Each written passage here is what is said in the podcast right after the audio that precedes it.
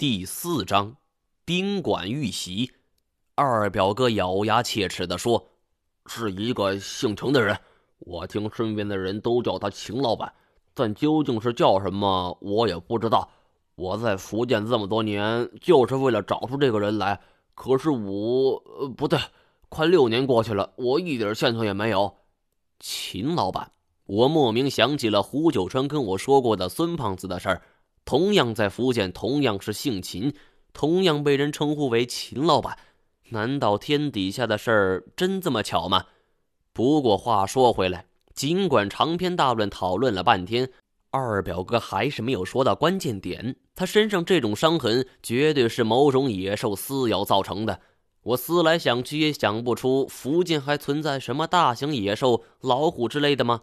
熊又不存在，蟒蛇也不可能造成这种伤痕。难道是？我心念一动，想到了一个可怕的事情，问道：“你下海了？”二表哥微微一笑，算是默认了。我的猜想证实了，这种伤痕带有鲨鱼撕咬的痕迹。在陆地上，我们有办法躲避一些猛兽的袭击，但是在海里根本就无处可逃。何况鲨鱼身为海洋霸主，历经了上亿年的进化。如今已经成为了一件完美的杀戮机器，它们有着数百颗锋利的牙齿，那即便是脱落，后边的牙齿也会即个补位，颗颗如刀啊！流线型、纺锤型的体型，那是如同鱼雷，在海里的冲击速度甚至可以达到四十三千米，而且可以下潜到一千多米的深海区域。它们头部有个能够探测电流的特殊细胞网状系统。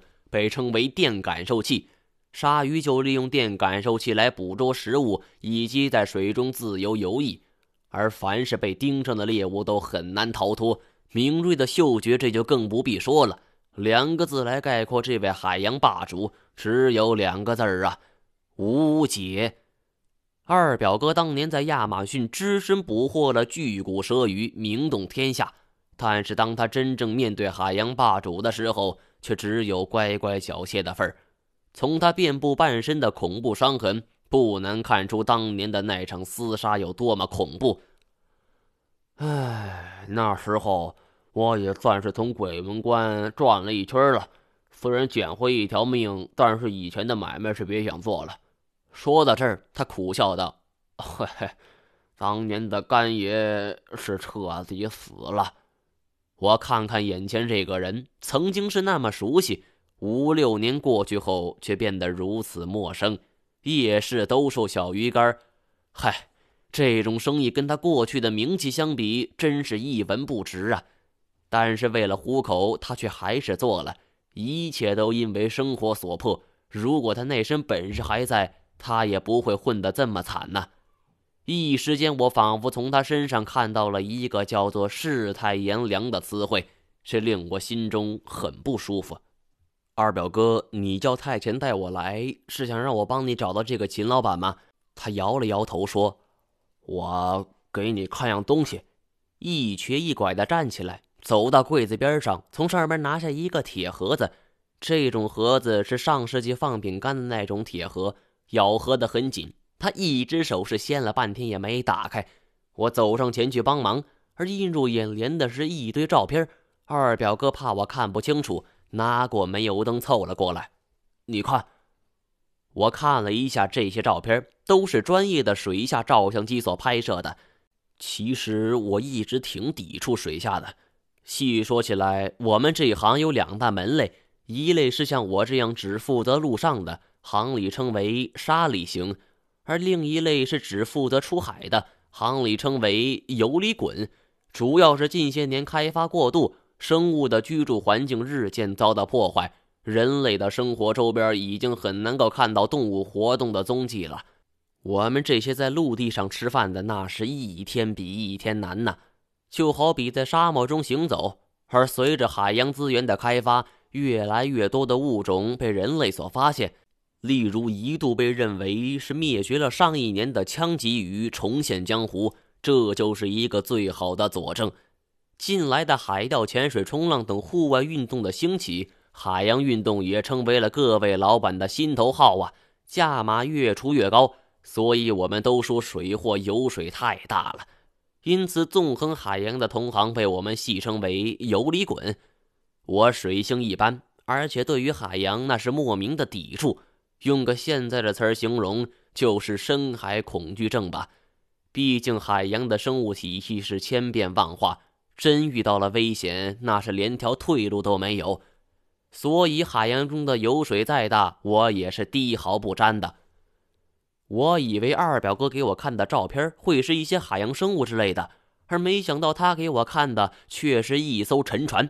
因为距离很远，只能够看出个大概的轮廓。这像是一艘古代的舰船，整体倾斜在一条海沟之上，横亘在海沟左右的沿岸。而更令人称奇的是，船体上有一个巨大的尖顶凸起建筑，看上去就像是一座宝塔。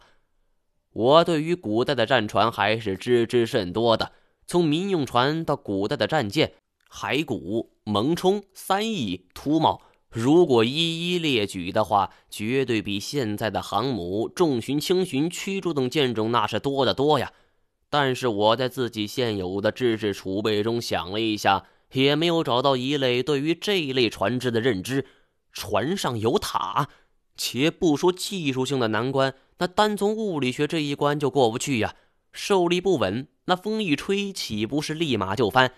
但是照片是实实在在的，就在我的眼前，我实在无法对这艘诡异的古船给出一个合理的解释。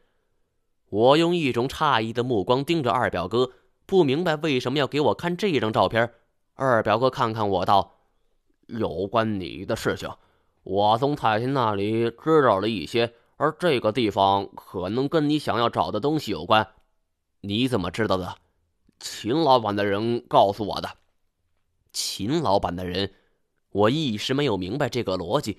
既然秦老板有心害你，那他的人又怎么可能告诉你这些事情呢？二表哥叹了口气，眼神中充满了失落。唉，这个就没必要跟你细说了。这几天可能会有人找你的麻烦，太监会保护你的。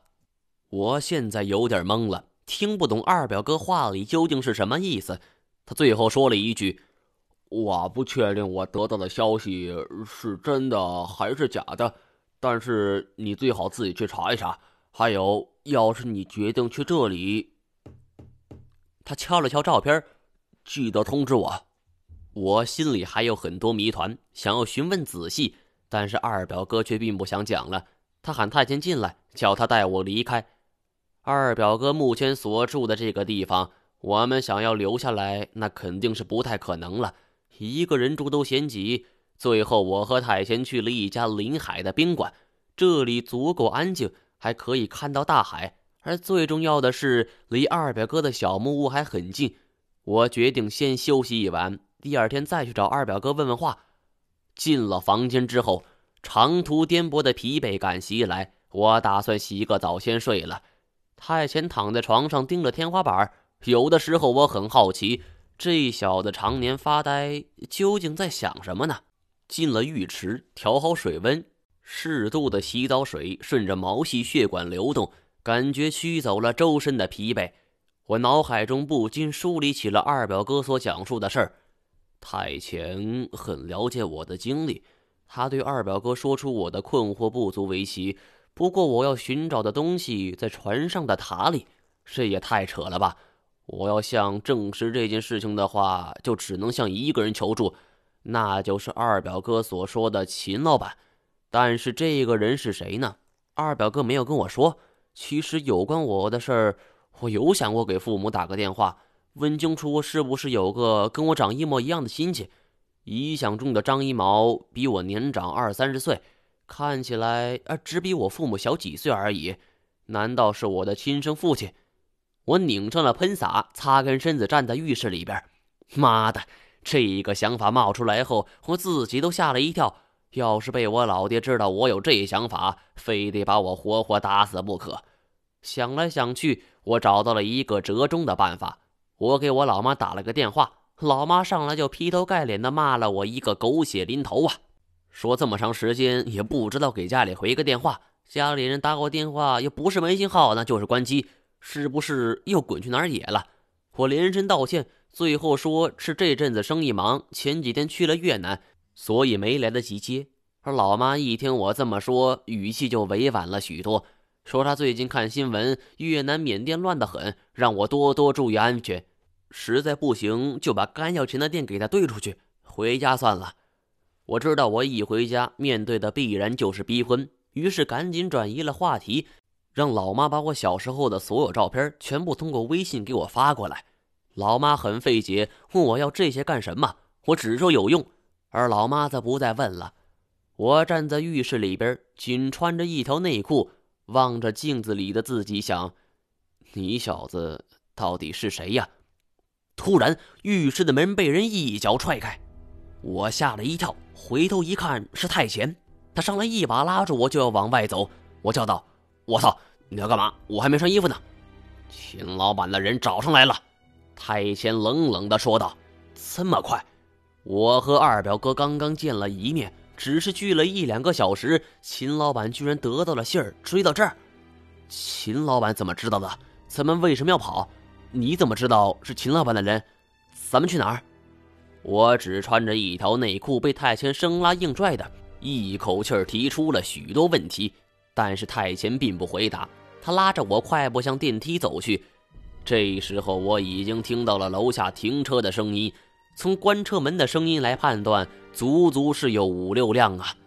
我心说：“二表哥呀，二表哥，你究竟怎么得罪秦老板了，值得他这么大动干戈？”太监还没来得及按下电梯，就见电梯已经向下走去了。他神情一凛，走楼梯。又拉着我朝楼梯口走去。我们住在四楼，顺着楼梯刚刚走到三楼，就听见楼下传来了一阵嘈杂的脚步声。我们刚推开安全通道的门，就听见“叮”的一声，电梯门打开了，一群彪形大汉就从里边走了出来。这些人都穿着统一的黑裤子、黑 T 恤，其中还有几个人露着纹身，一看就绝非善类。他们看到了我，为首一人指着我说：“就是他。”